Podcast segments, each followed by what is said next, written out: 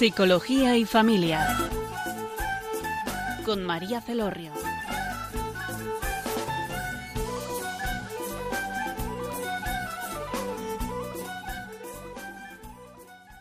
Hola, buenas tardes, queridos oyentes. Les habla María Celorrio y en la tarde de hoy contamos con la presencia de Patricia Alonso Fernández, de Madrid.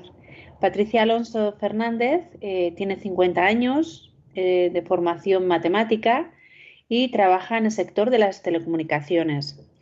Eh, está casada, es madre de dos hijos y entre sus aficiones está la fotografía que hace práctica en familia, viajar y la ópera. Bueno, ¿y por qué la tenemos en la tarde de hoy? Bueno, porque le ha ocurrido un acontecimiento que no quiero desvelar, que prefiero que ella no lo relate, y luego ha tenido un proceso de rehabilitación, de sanación. Entonces nos va a ir contando cómo ha sido primero qué es lo que le ocurrió y luego ya cuando ya sepáis lo que le ocurrió, os quiero tener en expensas, pues luego cómo fue el proceso de, de sanación. Buenas tardes, Patricia. Gracias por venir a nuestro programa. Buenas tardes, María. Encantada de estar con vosotros. Muchas gracias por querer contar tu experiencia que puede ayudar a otras personas a animarse pues, eh, a recuperar bueno, pues, eh, la situación que, pueda, que pueda tener. Entonces, primero queremos que nos cuentes qué es lo que te pasó, qué es lo que sufriste para... Eh, qué te ocurrió. Vale, eh, me voy a remontar al origen un poco de todo para contarte, porque llevo un año y pico, eh, pues con altos y bajos, digamos, ¿vale? En marzo del año pasado me desperté un día porque hacía una vida más saludable y antes de ir al trabajar me iba al gimnasio y me levanté y me dolía la axila y me miré el brazo, tenía el brazo izquierdo súper hinchado y de color morado tan hinchado que es que no podía meterme la manga de la, chaqueta. Entonces, enseguida dije, uff, esto tiene toda la pinta que es un trombo. Y sin despertar a nadie en casa, porque era muy pronto para no molestar, y esto luego me llevó regañina de la familia, lógicamente, pues me acerqué a urgencias. Allí me dijeron que, en efecto, lo que me imaginaba, que tenía un trombo en el brazo, que era bastante grande y que era un tema, bueno, eh, bastante peligroso porque ese trombo podía desplazarse y moverse pues a los pulmones, al corazón, vete tú a saber dónde, ¿no? Y ahí empezó a entender por qué se había producido ese trombo, aparte de, tratar a corto plazo, pues que ese trombo no generara más problemas. Terminó en los pulmones, pero bueno, por suerte ya más pequeño y no me causó muchos eh, problemas. Y, a partir de ahí empezamos una retaíla enorme de pruebas para entender por qué había pasado. También eh, pongámonos todos en situación que el año pasado todavía el COVID estaba muy fuerte, con todos estos temas que salían también de que había mucha gente que había eh, tenido trombos debido a pues, la enfermedad, el COVID, a las vacunas, había mucho ruido también con eso, ¿no? También.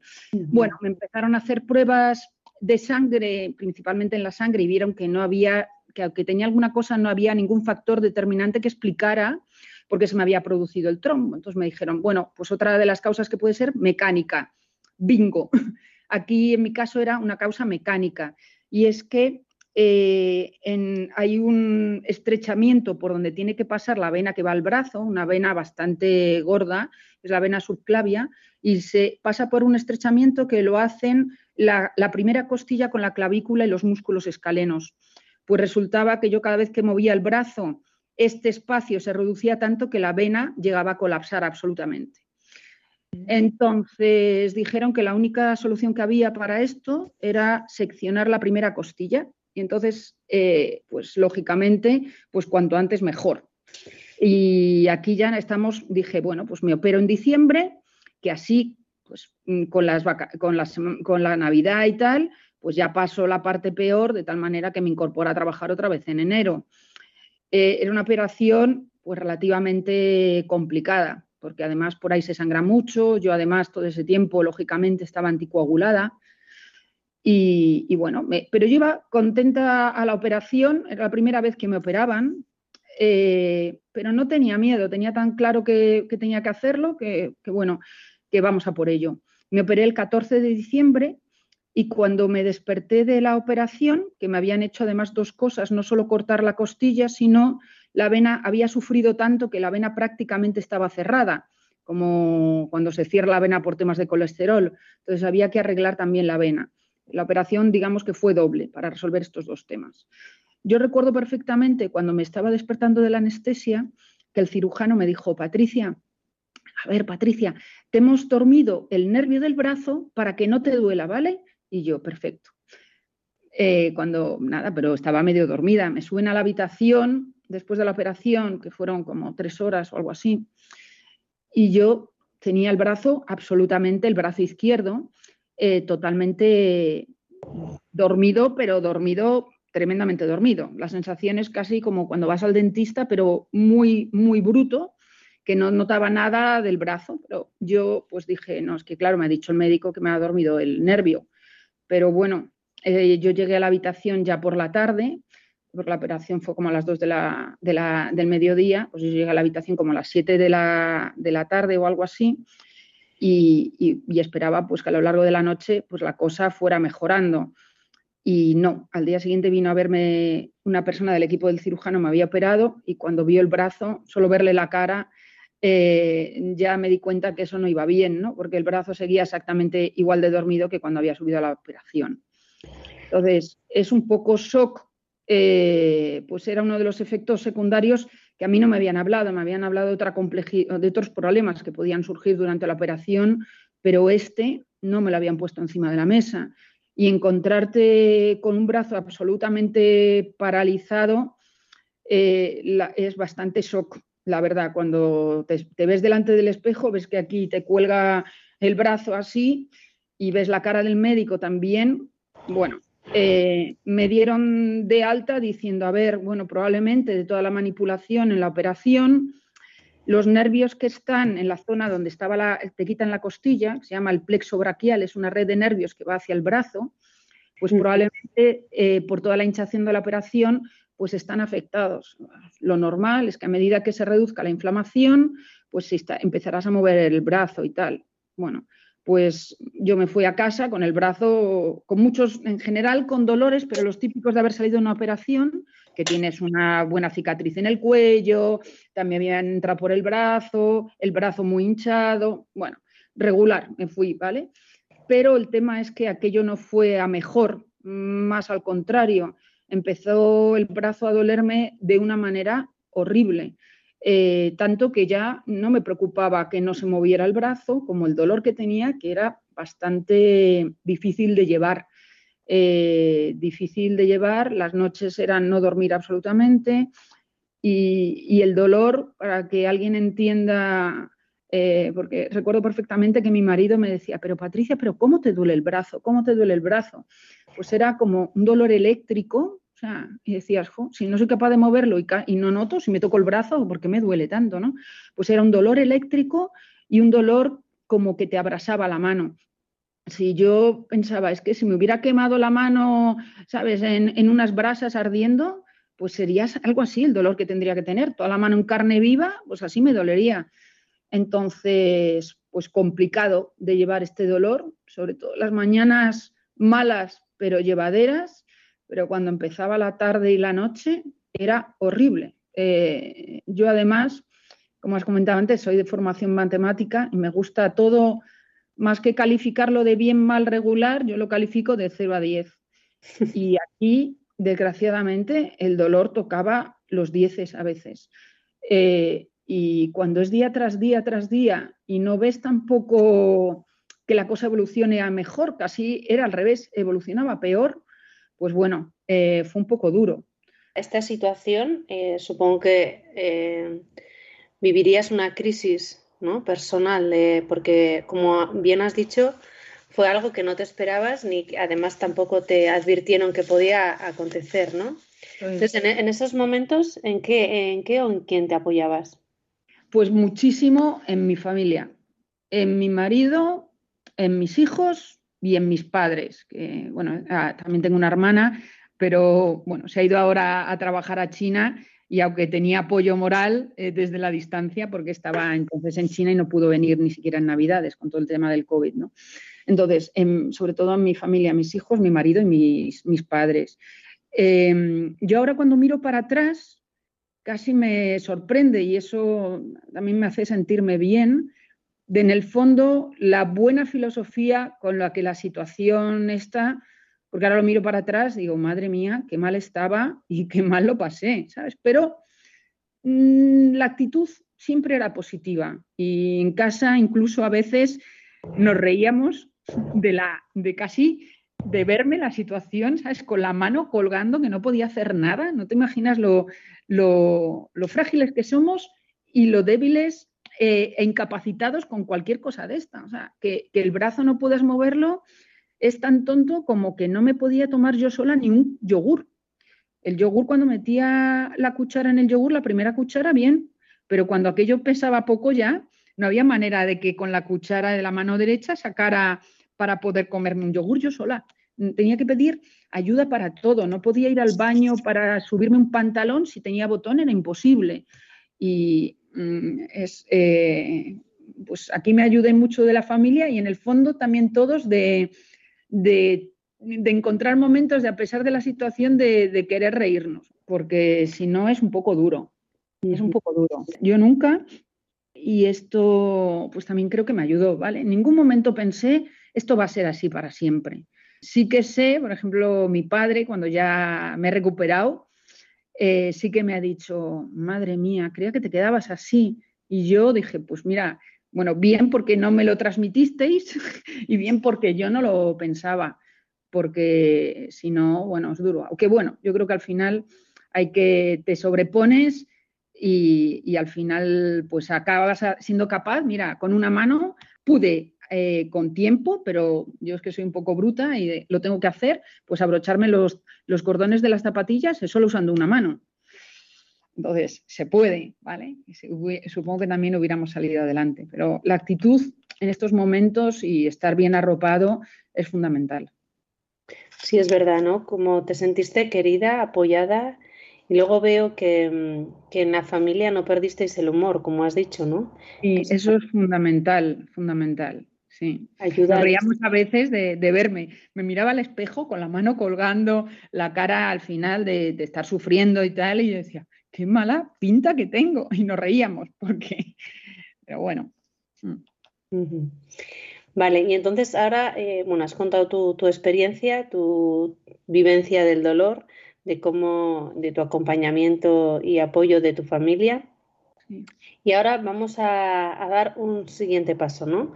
Buscaste ayuda, ¿no? Porque veías que no, que, mm. eso no, evolucionaba, que evolucionaba, como has dicho, a peor.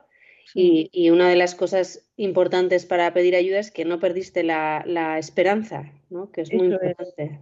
Es, fundamental eh, no perder la esperanza y tener una actitud también activa para resolver la situación en la que estaba.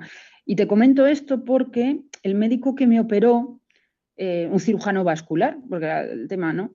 Cuando con, la situación ya que vio, él me dijo, mira Patricia, esto ya este de mi competencia. Yo no, no, sé muy bien qué está pasando, hay una lesión grave en los nervios y yo ya no puedo ayudarte con esto. Hay que, hay que, tienes que ir a un neurólogo. Bueno, el, y aquí mm, yo le pedí a él que me mandara un neurólogo pensando que siempre había leído que cuando tienes un problema eh, que se tiene que abordar con distintas disciplinas médicas, lo mejor es que los médicos estén, que se conozcan para, para tener una visión global. Entonces le pedí que me mandara a un neurólogo, pero sabiendo que también, bueno, pues era una consecuencia de la operación, sabiendo que a lo mejor esto tampoco iba a ser lo mejor para mí, que le pidiera al, mismo médico que me había operado, ¿vale? Y en paralelo lo que hice, lógicamente, es decir, bueno, vamos a ir al neurólogo que me ha mandado el cirujano, pero voy a preocuparme en buscar realmente otro neurólogo aparte, experto en estos temas. Y no es que voy a estar con dos médicos, pero quiero esa primera opinión de verles y que donde yo me sienta más cómoda, que sepa que esto va a ir adelante, ¿vale? Entonces pregunté para tener este neurólogo especialista, que, bueno, por suerte, pues la verdad es que no, mm, pues no, no tengo, no hemos tenido muchos, demasiados problemas médicos en la familia y bueno, pues, pero me moví, me ayudaron en el trabajo a buscar un buen especialista y allí me fui un día por la mañana a ver a este que me habían aconsejado desde el trabajo y al, por la tarde al que me había aconsejado el cirujano vascular.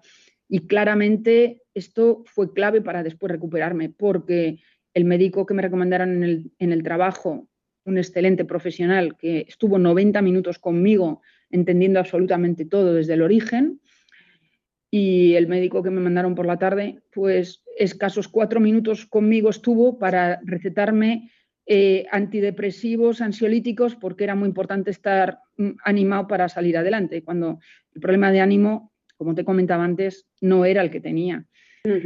Bueno, ya decidí eh, únicamente, lógicamente, estar con el neurólogo que encontramos a través del trabajo y, me gustó mucho también, o sea, cómo me explicó todo y cómo me dio confianza para lo que había que hacer, ¿vale? Porque cuando vas con tanto dolor, lo, que quieres pedir es, por favor, que no me duela. Y, él me dijo, mira, Patricia, es que para el dolor que tienes es un dolor neuropático y la única manera de que se calme, que, no es que desaparezca, es casi dar morfina y no te podemos, no te voy a mandar morfina, ni opiáceos, ni nada en lo que te puedas enganchar, porque no sabemos lo que te va a durar. Confía en mí que lo que hay que hacer es empezar rehabilitación.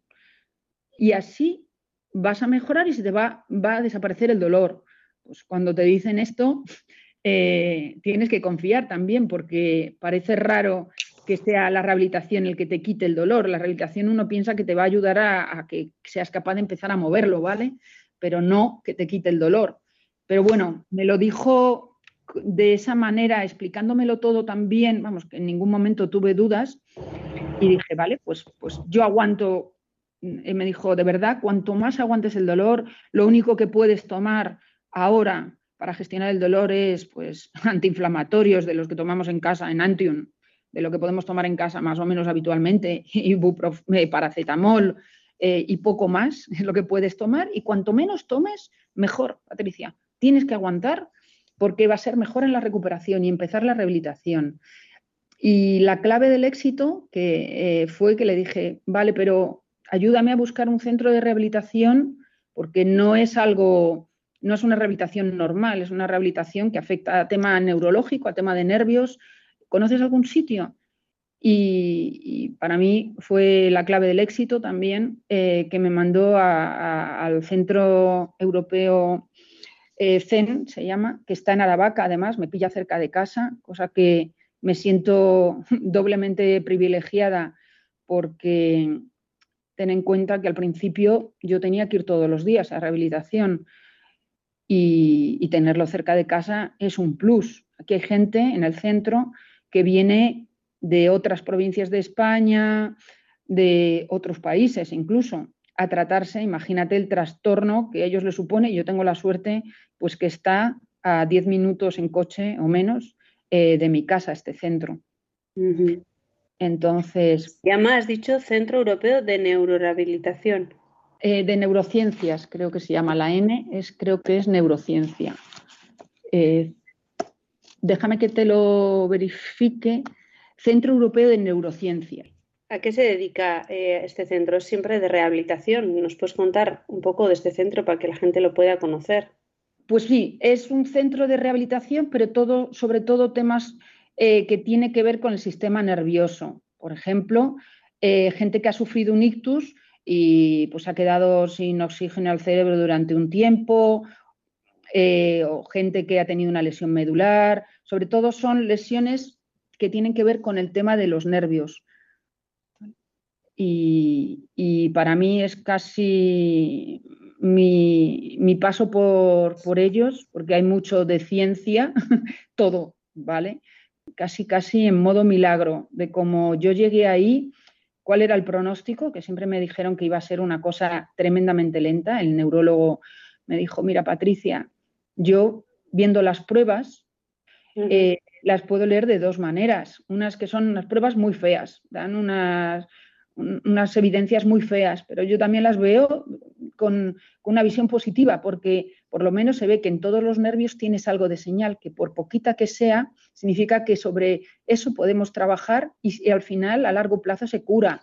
a muy largo plazo. Y, cuando, cuando, cuando uno quiere saber, pero ¿de qué hablamos? ¿Meses? ¿Cuántos?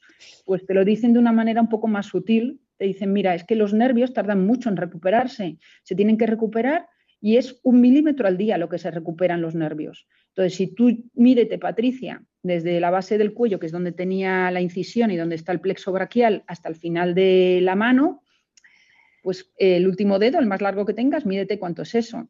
Y a un milímetro al día, pues ya te va a decir más o menos cuánto vas a tardar en, recuperarte. Eso daba dos años y pico de recuperación.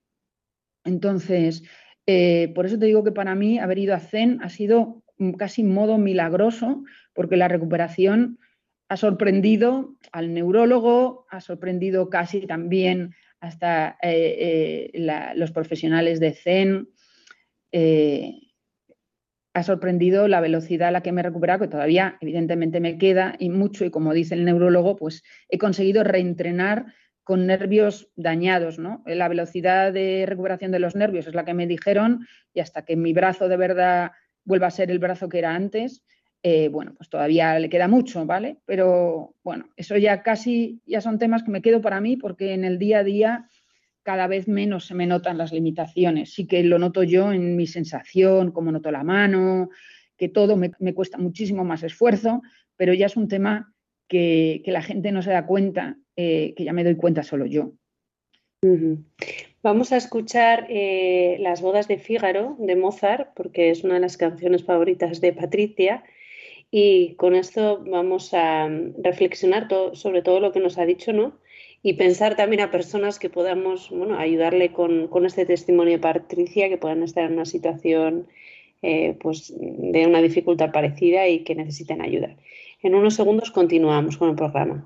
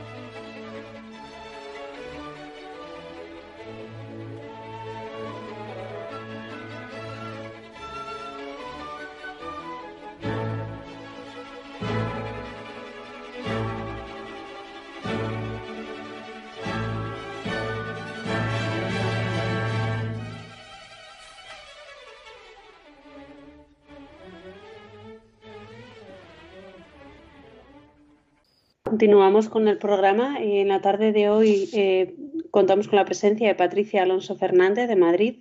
Nos está contando su experiencia, que sufrió un trombo en el brazo izquierdo y bueno, nos ha contado su experiencia de dolor, de sufrimiento, ¿no? Pero eh, una de las cosas que le ayudó a superar y a buscar ayuda y, y a no quedar separada fue la esperanza, ¿no? La esperanza nos ha contado también el apoyo de su familia, sentirse querida, respaldada, acompañada, también el humor, que es verdad que, que ayuda un montón y a mí, a mí la verdad que, tu testimonio me está ayudando, ¿no? Porque hay veces que cuando encuentro dificultades cotidianas, que son una tontería, ¿no? En comparación con lo que nos estás contando, pues me cuesta reírme, ¿no? Yo creo que, que que debería eso, pararme y decir, pero qué tontería, ¿no? Que pues, pues si se ha caído esto, se ha roto esto o ha mm. pasado esto o se han quemado las lentejas. Sí. pues ya está, ¿sabes? Yo creo que es una, eh, es una virtud, es, es, un don, ¿no? Tener esta, pues el, reírse de uno mismo, de la situación y, yo creo que también oxigena los pulmones y, y ayuda a seguir hacia adelante. Pero María, déjame que te, comente, porque dices que es un don. Es verdad que yo creo que hay gente que nace más positiva, es verdad. Pero también creo que se educa. Eh, porque al final, si consigues entrar un poco ahí, en tener ese optimismo, que sea que te mueve, al final es un círculo virtuoso. Eh, entonces, bueno, yo también, eh, también animo al que piense, no, es que yo ese don no lo tengo bueno, que, que no, es tanto un don, que también se puede trabajar. A lo mejor nunca vas a ser el, más optimista del mundo, pero que sí que te va a ayudar. Sí, sí, todo es trabajable. La persona siempre es más y, no se agota. Nunca se agota, ¿no? Hasta que nos morimos siempre podemos crecer en todos los aspectos de nuestra vida, eso es cierto. También mm. proponérselo y saber cómo y, bueno, y luego nos ha contado, eh, pues su esperanza se abrió más cuando eh, conoció a un eh, neurólogo que le derivó a un centro de rehabilitación que se llama CEN, Centro Europeo de Neurociencia, que está en Aravaca, y entonces empezó la rehabilitación y empezó a recuperar. Ahora quiero que nos cuentes cómo fue este proceso de recuperación, de tu sensibilidad, de la movilidad de tu brazo. Déjame que me, dé un paso para adelante, ¿vale? desde el primer momento que llegué a CEN, pero lo primero que haces cuando llegan a CEN, te dan una cita y te hacen una valoración, lógicamente, para ponerte encima de la mesa cuál será tu plan de, recuperación. Pues entrar allí es un edificio muy, muy luminoso, tiene muchísimo cristal y bueno, lo bueno que tenemos en Madrid, visto así, igual no nos llueve mucho, pero tenemos mucho sol y para mí el sol me recarga mucho las pilas. ¿no? El primer día que llegué allí, yo creo que era 25 o 26 de enero o algo así, y era invierno, pero había sol y el sitio daba alegría entrar, ¿vale? Eh, incluso cuando entras y ves pues, pacientes que están en una situación, bueno, infinito más complicada de la que iba yo, porque incluso todavía hoy hay algún paciente que me mira diciendo, pero, pero a ti qué te pasa, ¿no? No te pasa nada tan serio como, como me pasa a mí. Eh, desde el primer momento no confié mm, y, mirando a los ojos, eh, es lo único que se puede mirar porque aquí se lleva mascarilla en el centro, em, pero mirando a los ojos de las personas eh, que me hicieron esa valoración, el sitio y tal, enseguida dije, mm, creo que aquí la cosa va a ir bien. Hasta incluso cuando me empezaron a hacer la valoración, oye, Patricia, intenta hacer esto, te duele aquí, haz esto otro, para, mirar en qué situación estaba, hasta noté que solo por como tal, pues estaba haciendo más cosas de las que yo creía que era capaz de hacer cuando estaba en casa. Y para mí fue brutal entender también cómo planteaban eh, esta rehabilitación. Con esa valoración me hicieron un plan y me dijeron, a ver, el foco inicial es trabajar el tema del dolor, que es lo que ahora a ti más te preocupa, es lo que nos has dicho, con este dolor no puedes vivir eh, casi. Em, entonces vamos a trabajar durante dos semanas, nos vamos a centrar casi exclusivamente en que el dolor disminuya y a partir de ahí valoraremos y luego trabajaremos ya en ir mejorando la movilidad. Otra de las cosas que me pareció tremendamente importante eh, que ayuda a la mejora y, de nuevo insisto, porque a mí quizá me gusta mucho medir las cosas, pero más allá de porque, eh, como soy matemática, me gusta mucho lo de medir, pero también creo porque a veces lo que no se mide es difícil valorar cómo mejora, ¿no? Y, aquí todo desde el principio eran métricas. Oye, ¿qué, ¿cuántos grados puedes mover el brazo? ¿Qué fuerza puedes hacer? Que a veces era cero, ¿eh? o ni siquiera marcaba nada la máquina. Eh, otra cosa que me pidieron es, como vamos a trabajar el dolor, Patricia, te vamos a dar este cuadro donde tienes en una escala de dolor de 0 a 10, 0 es no tengo nada de dolor, 10 es mm, no puede haber más dolor que esto, mm, pónganos un número de mañana, tarde, noche incluso si tomas algo para intentar gestionar el dolor, lo marcas. Y tú rellénalo cada día. Eh, me hacían un montón de preguntas, eh, por ejemplo, ¿eres capaz de eh, lavarte los dientes sola? ¿Eres capaz de abrir una puerta? ¿Eres capaz de un montón de cosas también cotidianas en tu día a día? Y yo tenía todo eso, todo eso se iba registrando para ver la evolución.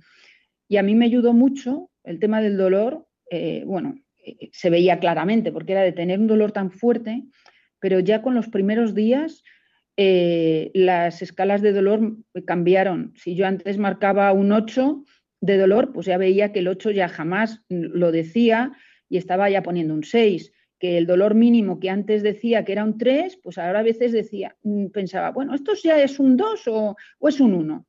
Em, y cuando lo miraba, le dejaba pasar tres días y lo mirabas, wow, se veía, se veía la mejora. A mí me ayudó mucho esto, también me ayudó mucho eh, después de pasar esa etapa de, mejorar en el dolor, que en efecto el plan siguió lo que habíamos marcado, que eran dos semanas, vamos a trabajar el dolor, en esas dos semanas el dolor claramente bajó para empezar a plantearnos eh, trabajar ya más en movimiento, me preguntaron, venga, ahora empezamos la siguiente etapa. ¿Cuál ¿Qué es lo que te apetece poder volver a hacer? ¿O qué quieres hacer, Patricia? Porque al principio era, por favor, que no me duela. Pero ya, cuando ya ya no te duele tanto, ya el problema del dolor ya no es lo máximo, pues, ¿qué es lo que te apetece hacer? Y yo les dije tres cosas que quería hacer. Y, esa motivación de, pues vamos a trabajar para que lo consigas pronto. Una, volver a conducir. Eh, imagínate, con el brazo, ¿sabes? Algo, pero para mí me daba mucha libertad y me gusta además conducir. La fotografía, poder volver a hacer fotografía. Yo tengo además una cámara que pesa mucho. No puedes, mm, no puedes gestionarla con una mano nunca. Y para mí eh, la fotografía mm, son esos momentos en los que puedo desconectar y relajarme porque pues, sales más a la naturaleza. Eh, como has comentado antes, que lo has descrito muy bien, eh, lo practico, ese hobby. Es un hobby que lo compartimos mi marido mucho, mi hijo también y en cierta medida también mi hija, con lo cual nos permite también hacer actividades junto en familia que está muy bien y que nos gusta mucho hacerlas. Eh, era otra de, mis, objetivos y mis ilusiones, ¿no? Volver a poder hacer eh, fotografía. Y luego otro tema que había empezado a hacer hace poco, no sé si has oído hablar de resina epoxi, pero bueno, hago unos cuadros con, este material que se pueden hacer como paisajes si fueran playas de mar y se pintan como, como olas de mar, que a mí el mar también me gusta mucho, y esto poder hacer esto en Madrid, pues es una manera de, traer eh, la playa a Madrid, de cierta manera. Pero a mí me gusta mucho. Además, este hobby lo practico con mi madre y nos permite pasar eh, ratos bonitos juntas ahí las dos eh, con los guantes puestos y la mascarilla, porque es un material que hay que tener cuidado cómo, se trabaja con él y que, también está muy bien y me apetecía volver a recuperarlo, volver a hacerlo. Y esto me motivó mucho también y además viendo que en plazos cortos, pues oye, pues es verdad, podemos empezar a plantear y salir a hacer fotos, lógicamente, pues con algo de ayuda, mi hijo, mi marido llevándome eh, la mochila, colocándome el trípode y tal. Y luego hasta que un día dije, hoy ya lo voy a intentar hacer yo solita, yo solita. Y, lo conseguí, hacer una foto y esa foto que hice desde el mirador de Entrevías, que si no lo conocéis os aprovecho eh, para recomendar, aprovecho para recomendaros y que vayáis porque hay unas vistas de Madrid muy bonitas. Se ven además eh, edificios eh, como por ejemplo los de la Plaza de España, la Torre Madrid, el río, y detrás se ve la montaña, que en la época de invierno pues se ve nieve y si está despejado incluso ves la bola del mundo. Es un paisaje que cuando estás dentro de la ciudad no, no te parece ver edificios y montañas, pero cuando te alejas un poquito, eh, ya te digo, desde este mirador, pues tiene unas vistas muy bonitas y desde aquí es donde pude volver a hacer una foto yo sola, gestionando pues más o menos con el brazo que empezaba un poco a mover y con el brazo derecho haciendo todo lo posible y con muchas ganas de conseguir hacerlo yo sola, pues hice una foto de esta vista de Madrid y, a, mi, a mi fisio se, la dediqué un poco a él, ¿no? porque era pues eh, haber cumplido el objetivo que nos marcamos juntos, ¿no? Volver a poder hacer fotografía. Qué bien, veo que en este proceso ¿no? de, recuperación de tu movilidad, pues eso, ha tenido que ver todos los profesionales que te han ayudado y la rehabilitación, pero también, como decíamos antes, pues eh, actitudes personales, como también es la motivación, ¿no? Una motivación muy alta, retos personales que tú te establecías, ¿no? De querer hacer fotos, de eh, tener muchas ganas de superarte, de, de curarte porque lo que dices es muy importante porque uno piensa eh, que esto de la rehabilitación, pues yo también lo pensaba antes, ¿no? Que era como un poco pasivo. Tú vas ahí al rehabilitador, te mueve, te hace daño y, aquello mejora. No, no, no. Esto, para que mejore, eh, tienes que poner tú mucho de tu parte. Tienes que ser tú, eres tú el máximo responsable de tu recuperación y de tu rehabilitación. Y también la rehabilitación no se centra, y esto también me lo enseñaron en Zen, no se centran solo en el tiempo que estás en el centro mm, de rehabilitación, sino es todo tu día tiene que ser una oportunidad para recuperarte, para rehabilitarte. A mí, por ejemplo, me decían, a ver, Patricia, ¿te sientes capaz de llenar un vaso de agua con una jarra con la mano izquierda? Y yo, ¿Ah? con la mano izquierda, es que no me lo habría planteado jamás nunca, porque yo soy diestra, ¿vale? Bueno, pues a partir de ahora tienes que hacerlo. Pues, y tienes que hacer cualquier cosa que tengas que hacer, que normalmente va a la mano derecha muy diligente, pues no, siempre, aunque te parezca que no puedes, vas primero con la mano izquierda, para abrir una puerta, para abrir el fregaplatos, para, para absolutamente todo. Eh, siempre inténtalo primero con la mano izquierda. Y esto me lo enseñaron en Zen, porque uno tiende a lo mejor a proteger a, la mano, porque claro, duele un poco a veces, depende, ¿vale? O, no puedes simplemente, ¿no? Pero esta filosofía de, no, no, es que tengo que, esta es mi actitud constante de estar en rehabilitación y no vale solo el tiempo que vas allí. No, es que tú tienes que ser eh, activo para que esta recuperación avance al ritmo máximo. Y esto eh, te lo enseñan también.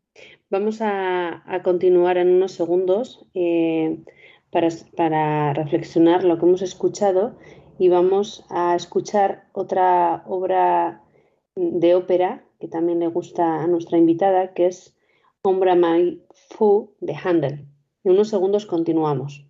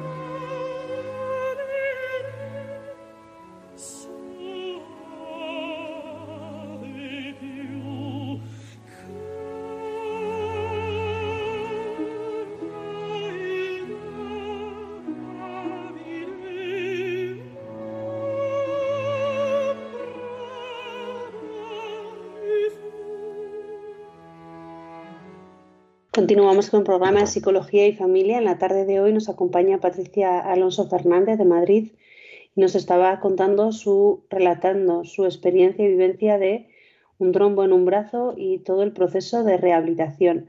Yo te quería preguntar, Patricia, es, cierto que a lo largo del programa has contado, bueno, pues todo eso que te ha ayudado eh, propio de ti, de tu persona, ¿no? O que tú has ido cultivando, que ha sido pues el ponerte metas, eh, la alta motivación, actitud eh, pues de esperanza, ¿no? No has perdido la esperanza.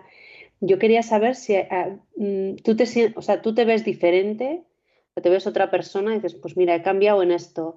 O aparte de todo lo que he ido relatando, pues ahora soy, eh, he crecido a nivel personal en esto. Eso sí que me gustaría que nos contaras.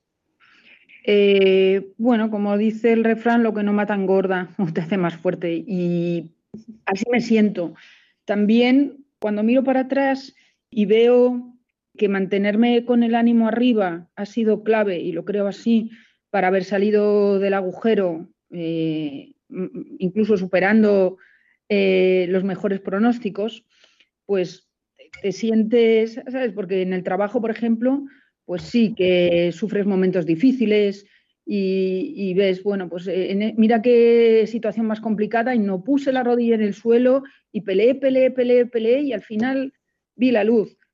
Personalmente, eh, bueno, eh, pocas situaciones muy graves hemos vivido en la familia también, y mis padres, aparte, bueno, también en alguna ocasión, pero una cosa es cuando alguien está enfermo y otra cosa también es cuando te toca a ti, porque también lo puedes ver diferente, ¿no?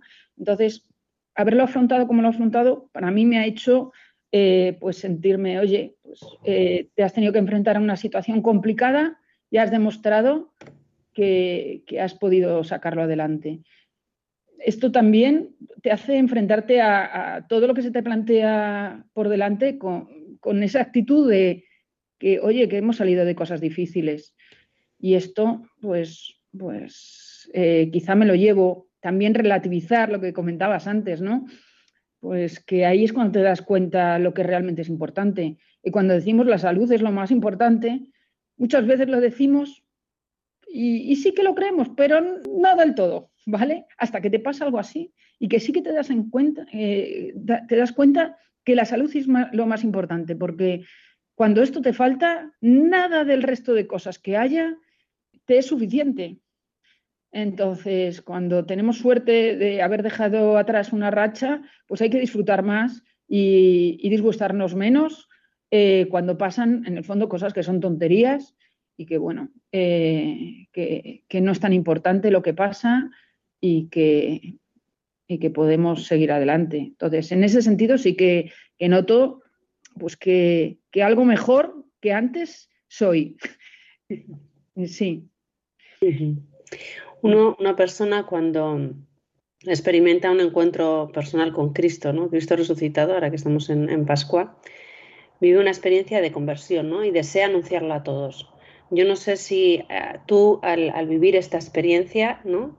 pues de dolor y también pues de superación, de sanación, tienes esas ganas eh, irrefrenables de contarlos y de que las personas conozcan que, pues, que hay esperanza ¿no? después del dolor. Así es. De hecho, eh, bueno, yo lógicamente al principio contarme la historia pues a mi círculo, a mis compañeros en el trabajo que me preguntaban mucho y que también eh, tengo que reconocer que me ha ayudado toda la energía positiva que me mandaban para recuperarme. Eh, pero ahí se queda, ¿no? Hasta que un día el director de, CEN, del Centro Europeo de Neurociencias, me dijo, oye, Patricia, tu caso puede ayudar a muchas personas. Eh, si tú cuentas que, por ejemplo, todo este dolor horrible has conseguido vencerlo con rehabilitación, lo cuentas tú como paciente que lo has vivido, siempre va a ser mucho más creíble que cuando lo cuenta un profesional de medicina. Y es así, es verdad. Me dijo, entonces, ¿estarías dispuesta a, compartir tu testimonio? Porque creo que puede ayudar a mucha gente. Y le dije, por supuesto que sí. Cuenta conmigo si crees que puede ayudar. Plantéame lo que quieras, que, siempre voy a decir que sí. a ver, no, no soy una persona tímida tampoco, pero a mí me gusta hacer fotos detrás de la cámara, no, exponerme delante de la cámara. Eh, pero eh, pues eh, me han planteado cosas de hacer algún vídeo y cosas de estas y he dicho que sí, porque en efecto creo que puedo ayudar. Y aquí cercano, por ejemplo, en el trabajo, también, bueno, gente que me ha preguntado o gente que después se ha, se ha, encontrado con estas muestras de testimonio por ahí, incluso me ha dicho pues, que con algún familiar lo ha compartido y también les ha servido para darse cuenta que hay otras maneras de resolverlo, que se puede avanzar, que se puede salir. Entonces, eh, la verdad que esto eh, es lo mínimo que, puedo hacer, si puedo ayudar en alguien, compartirlo, porque es verdad que cuando estás en el agujero a lo mejor pues te cuesta ver la luz y que alguien te diga que realmente que ha estado ahí donde tú has estado que lo ha sacado adelante y un poco los pasos que ha seguido, pues si puede ayudar, encantada de compartirlo. Qué bien. Bueno, cómo, cómo actúa eh, Dios a través de nuestras vidas y, muchas veces no somos conscientes, ¿no? Me alegro también que tú quieras compartir y, ayudar a otras personas con tu testimonio porque realmente es cierto que en la época en la que estamos, porque antes pues eh, las personas se fiaban igual más de las investigaciones, de las lecturas, de pero hoy en día, como hay tanta, tanto sobre exceso de información, es mm. cierto que impacta mucho más los testimonios personales que igual pues un libro, una noticia es, lo, que, lo que ocurre. Mm. Para terminar el programa, ya nos quedan solo unos minutos, me gustaría, Patricia, que pudieras lanzar un mensaje, pues eso, de ánimo, de aliento a personas pues que se puedan encontrar en una situación, bueno, pues de, mucho dolor o, de o con una enfermedad que pues que han perdido, porque yo creo que no es tanto, o sea, la, mayor dificultad, está claro que cualquier enfermedad con dolor, pues eh, es un sufrimiento, ¿no? Y nadie queremos vivir, pasar por eso, pero eh, luego si la persona pues no tiene esperanza en, recuperarse o esperanza o, encontrar sentido a lo que le está pasando, pues ese dolor aumenta más, ¿no? Pesa más. Sí. Entonces me gustaría que lanzaras un mensaje pues, de aliento y de, y de esperanza a, a, estas personas que puedan estar viviendo una situación así. Mm.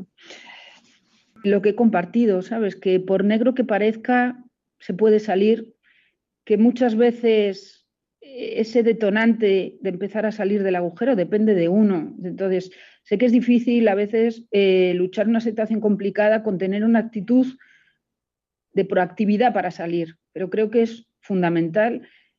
Y otra cosa que igual no, no, he hecho mucho hincapié durante la entrevista en ello es, ¿sabes?, pedir ayuda, eh, que al final a lo mejor hay que pedirlo a veces, pues o a gente que sea a lo mejor eh, más optimista o gente que tenga más conocimiento. Pues igual cuando yo pedí que me ayudara en el trabajo a encontrar un médico que me pudiera ayudar, pues pedí ayuda en casa, eh, pedí ayuda muchas veces.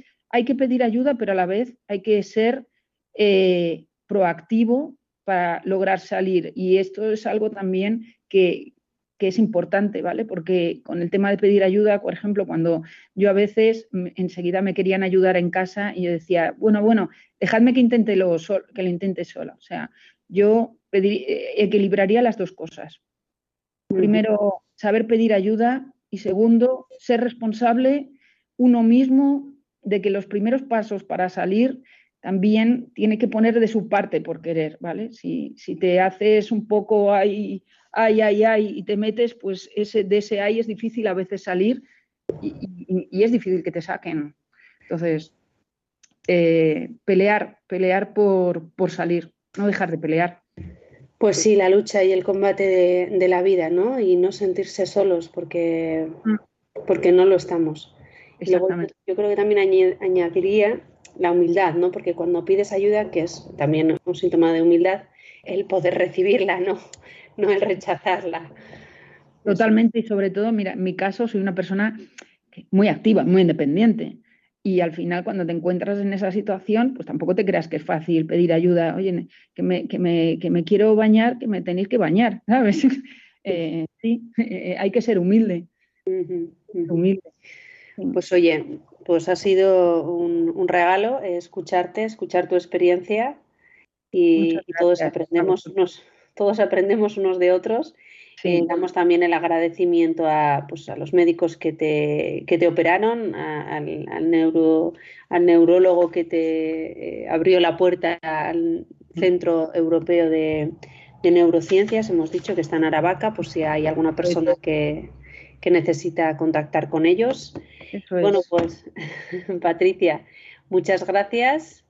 Muchas gracias a ti, María. Ha sido un placer y, espero que haya servido para esto que hemos hablado, ¿no? Que, que compartir ayude a alguien. Seguramente que sí. Un saludo a todos los oyentes y os animamos a que continuéis en sintonía con Radio María.